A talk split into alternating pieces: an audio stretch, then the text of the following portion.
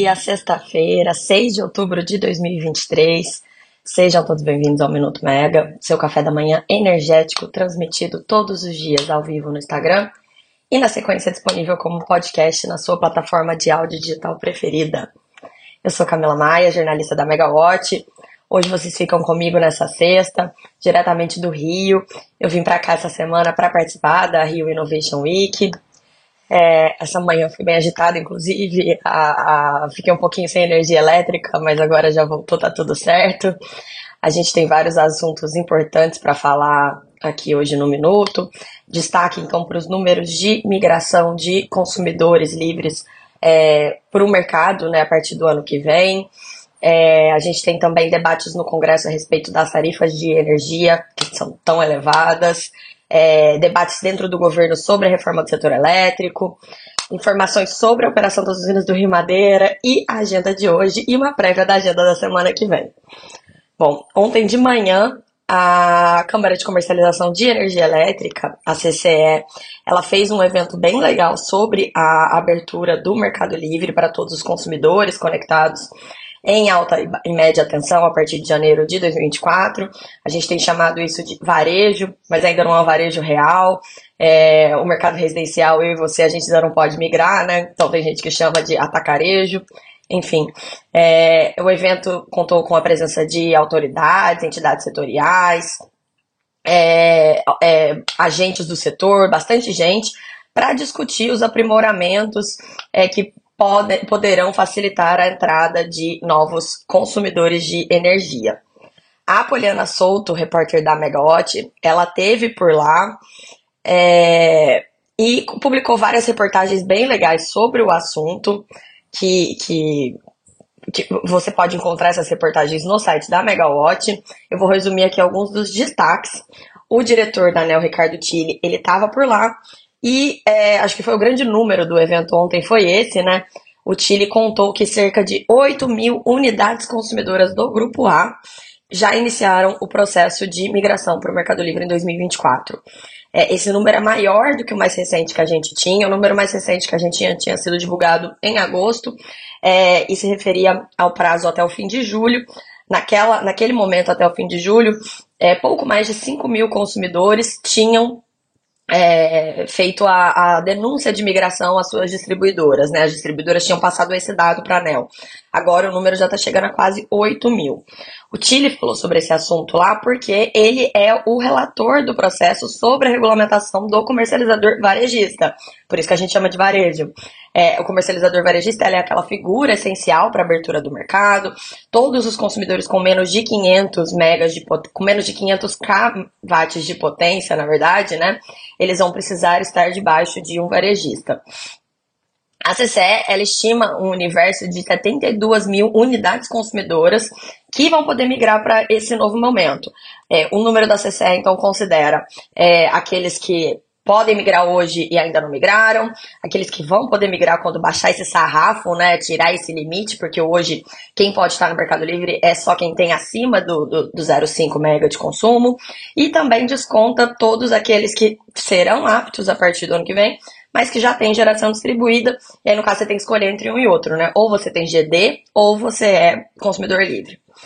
O processo vare... do varejista, de regulamentação do varejista, ele ainda está em consulta pública. Essa consulta pública vai até o dia 13 de outubro. É, mas o Chile já indicou algumas questões ali, né, que, que ele acredita que vão ser mantidas. Obviamente, depois do fim da consulta pública, a ANEL vai apreciar todas as contribuições. Depois que a ANEL apreciar as contribuições, ela vai levar o assunto para a diretoria, vai ter a deliberação e aí sim a regra vai ser aprovada. Mas o que, que o Chile já indicou?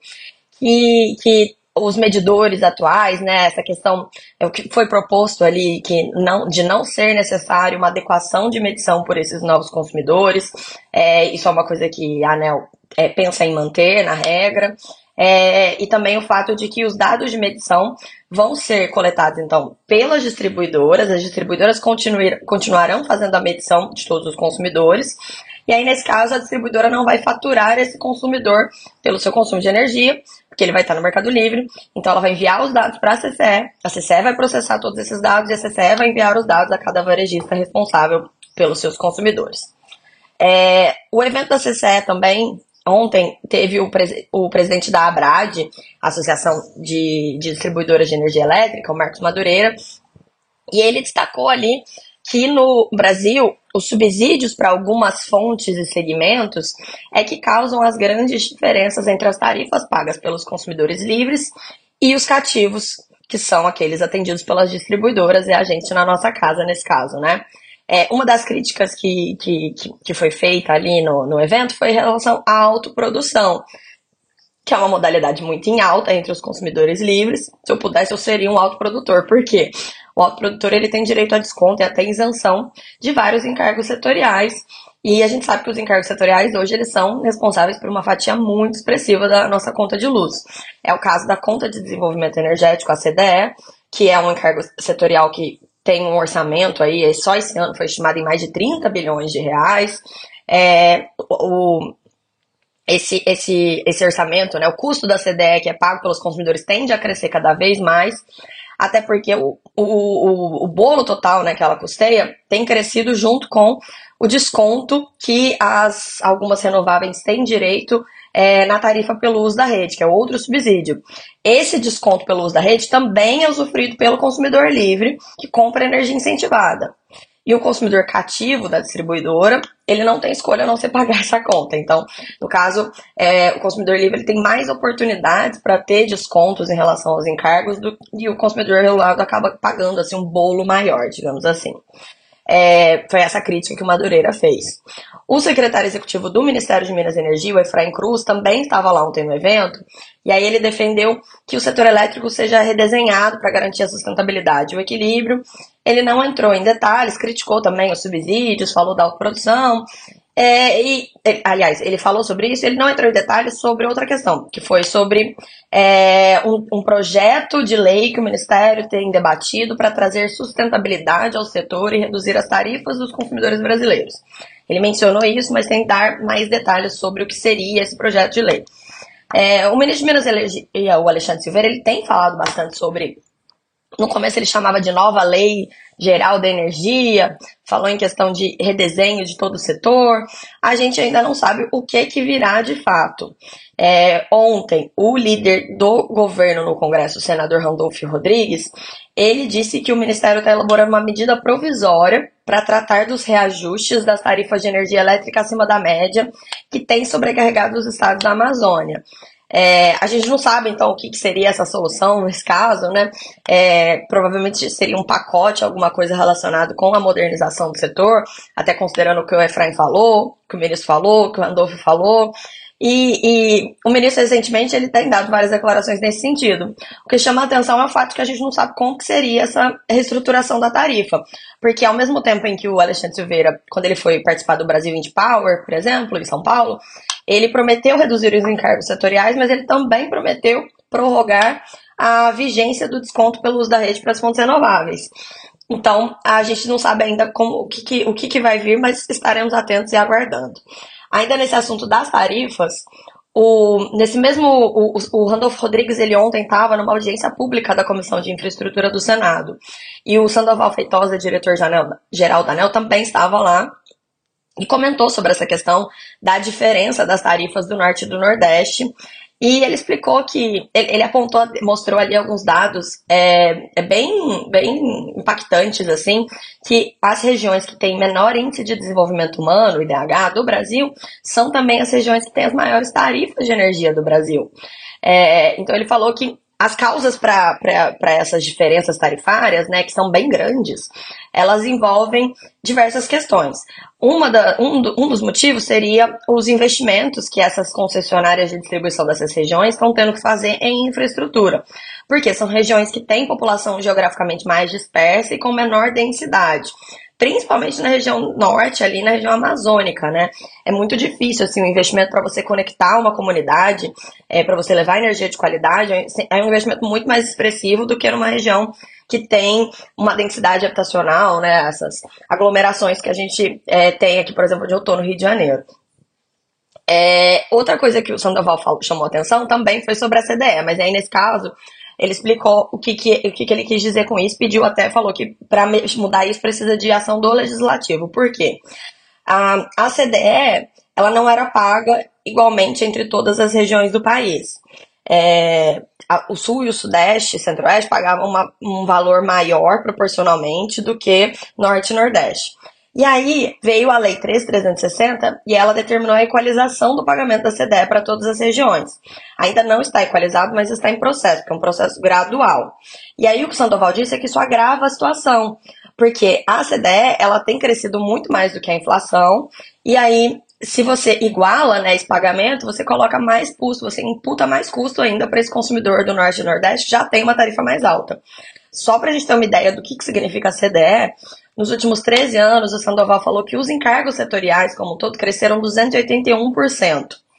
A, os custos de distribuição subiram menos de 100%, 91%. E o IPCA teve um aumento acumulado de 115%. Então, é, o encargo ele tem crescido de uma forma muito acelerada é, e grande parte disso se deve aos subsídios. E aí ele fez um alerta ainda, o, o Sandoval Feitosa, ele falou sobre o projeto de decreto legislativo do, do PDL, que a gente chama, né, 265 de 2022, que, que tenta invalidar dois normativos aprovados pela ANEL no ano passado, que tratam sobre a intensificação do sinal locacional na tarifa de transmissão, que caso o Congresso é, invalide, então, essas duas regras que a ANEL aprovou, é, o, a tarifa de transmissão, a, a componente de transmissão dentro da, da, tarifa de energia, ela pode ter um aumento de 1 a 4% até 2027. E como o sinal locacional ele deixa mais barata a tarifa onde está maior, onde tem mais geração e menos consumo, então Norte e Nordeste tem essa vantagem, ao contrário do Sudeste e do Sul, que tem a tendência de ter um aumento é, da tarifa, no caso pago pelo consumidor, né? Não estou falando do gerador. Então, é, a suspensão ele fez esse alerta e aí o efeito seria pior para Norte e Nordeste. É, bom, agora, enquanto esse debate então estava rolando no Congresso, a CCE fazia o evento de energia ontem. Ontem foi um dia cheio, né, gente? Como sempre. E aí, no Rio de Janeiro, aqui no Rio, o ministro Alexandre Silveira, ele participava de um seminário aqui, é, e aí ele falou, fez, deu várias declarações, ele defendeu ali o protagonismo é, do Brasil na transição energética, né? Mas acho que o destaque mesmo da fala do Silveira foi a respeito da crise hídrica que a gente está vivendo no norte do Brasil. A gente sempre fala né, que a gente está com uma situação muito confortável dos reservatórios em todo o sistema, e é verdade, a gente está com uma situação muito confortável, principalmente nas regiões, é, nas outras regiões do país. Né? O norte, infelizmente, não está passando uma mesma situação. O norte passa por uma estiagem bem severa. E no começo da semana a gente informou aqui para vocês que a usina de Santo Antônio, que tem quase 4 GB de potência e fica no Rio Madeira, em Rondônia, teve que suspender a sua operação porque não está passando água suficiente para poder ali é, rodar os motores da usina. É, o Silveira, ele comentou então sobre isso ele explicou ali que, a, que Santo, Antônio, Santo Antônio e Giral são duas hidrelétricas que ficam no mesmo rio, no Rio Madeira, lá em Rondônia. Ele explicou que por que, que Giral não parou e Santo Antônio parou. Porque Santo Antônio é mais suscetível a esse tipo de, de impacto de falta de chuvas pelas características técnicas da usina. Inclusive, isso sempre foi muito conhecido, desde o começo do projeto se sabia dessas características. Giral, em compensação, é mais resiliente porque tem um remanso entre Santo Antônio e Giral é, nesse caso. Então, é, a usina consegue continuar operando mesmo quando a vazão está menor. Na quarta-feira, o Comitê de Monitoramento do Setor Elétrico, CMSE, ele aprovou né, o acionamento de termoelétricas a diesel na região norte para garantir o abastecimento. O Sandoval Feitosa, lá naquela audiência que eu, falei, que eu mencionei antes é, do, no, no, Senado, ele também comentou sobre isso e ele falou que é, essa questão não deve afetar a previsão da manutenção da bandeira tarifária verde até o final de 2023. É porque no restante do Brasil a situação dos reservatórios é mais confortável. Ontem, na semana passada, a gente teve vários picos de, de, do PLD, né, nos horários de pico. O preço saiu do piso pela primeira vez em mais de um ano e, e teve alguns, algumas elevações bem relevantes ali pela necessidade de acionamento de algumas termoelétricas para atender essa ponta de carga. É, ontem isso aconteceu, né? O preço teve ali um pico de um pouco mais de 100 reais por megawatt-hora, e aí menor do que os picos da semana passada, até acho que um pouco relacionado à questão da temperatura, que na semana passada estava mais grave, né? Assim, as temperaturas estavam mais altas, mas ainda assim ponto de atenção para a gente continuar então acompanhando é, um pouquinho de emoção aí nessa, nesse quesito de, de preços depois de tanto tempo de situação confortável e um pouquinho tediosa. É, bora para a agenda de hoje então, né? É, hoje, um, um, um, dos destaques aí é em São Paulo, vai ter um evento da italiana Enel, vai anunciar um marco da sua iniciativa de instalação de medidores inteligentes em São Paulo. A gente ainda não sabe o que é, mas a Natália Bezutti é, tá por lá já para acompanhar. É, hoje lá nesse evento vai ter estará presente o Nicola Cotunho, que é o Country Manager da Enel no Brasil, e o Sandoval Feitosa, o diretor-geral da Enel, também estará por lá. A semana que vem é uma semana curtinha, como a gente gosta, tem feriado, é, mas a gente sempre tem notícia, né? O noticiário nunca para. Então, terça-feira a gente tem a reunião ordinária da diretoria da ANEL. É, como sempre, toda terça-feira. A diferença é que dessa vez, talvez alguns diretores tenham emendado feriado, não sabemos ainda, porque só tem um processo pautado para deliberação colegiada é um pedido de excludente de responsabilidade apresentado pela termoelétrica Marlinha Azul, de relatoria do diretor Fernando Mosna. É, o ministro de Minas e Energia, Alexandre Silveira, como de costume, ele não publicou a agenda ainda, é, nem a agenda de hoje, na verdade. Hoje, a única coisa que estava na agenda dele até a instantes antes de eu entrar no minuto era a previsão de uma entrevista à Rádio Tatiaia, de manhãzinha. Mas a gente tem novidades da agenda dele na semana que vem, graças ao Diário Oficial da União. É, hoje foi autorizada, então, a ida do Pietro Mendes, que é secretário de Petróleo do Ministério de Minas e Energia, e do Tiago Barral, que é secretário de Transição Energética e Planejamento da pasta, para acompanhar o ministro, acompanhar e assessorar né, Silveira em duas viagens. É, ele vai para os Estados Unidos e depois ele vai para a França entre os dias 8 e 16 de outubro. Primeiro, lá em Washington, então, é, nos Estados Unidos, eles irão ao lançamento do Comitê de Ação do Gerenciamento de Carbono e Metano nos Estados Unidos e depois em um workshop técnico Brasil Estados Unidos sobre captura de carbono. Depois, eles vão para Paris, na França, onde vão participar então de primeiro de um encontro bilateral com a ministra de Transição Energética da França e depois participarão do Fórum França, Europa e Brasil Esfera Paris. É, eu acredito que esse será o quarto evento da esfera prestigiado pelo ministro Alexandre Silveira. A gente espera então que esses eventos tragam boas notícias para o Brasil e possam ser compartilhados conosco também em eventos do setor elétrico no Brasil também. Né? A gente também quer a presença do ministro nos nossos eventos. Bom, é, mencionei aqui rapidinho agora no fim o Diário Oficial da União. Para quem não sabe, assinantes da Megawatt têm direito, então, ao receber esse clipping do Diário Oficial da União. Não todos os assinantes, os assinantes anuais, né, dos nossos planos especiais. É só procurar a nossa equipe para saber. Todo dia de manhã a gente envia lá os destaques do Diário Oficial da União. É um serviço bem útil, é, ajuda a diminuir aí, a economizar tempo, né? E, e com isso, então, eu fecho o, o, nosso boletim de hoje. Eu espero que todos tenham um excelente fim de semana. É, aproveitem bastante. Voltemos renovados, então, na segunda-feira que tem mais. Tchau, tchau, gente.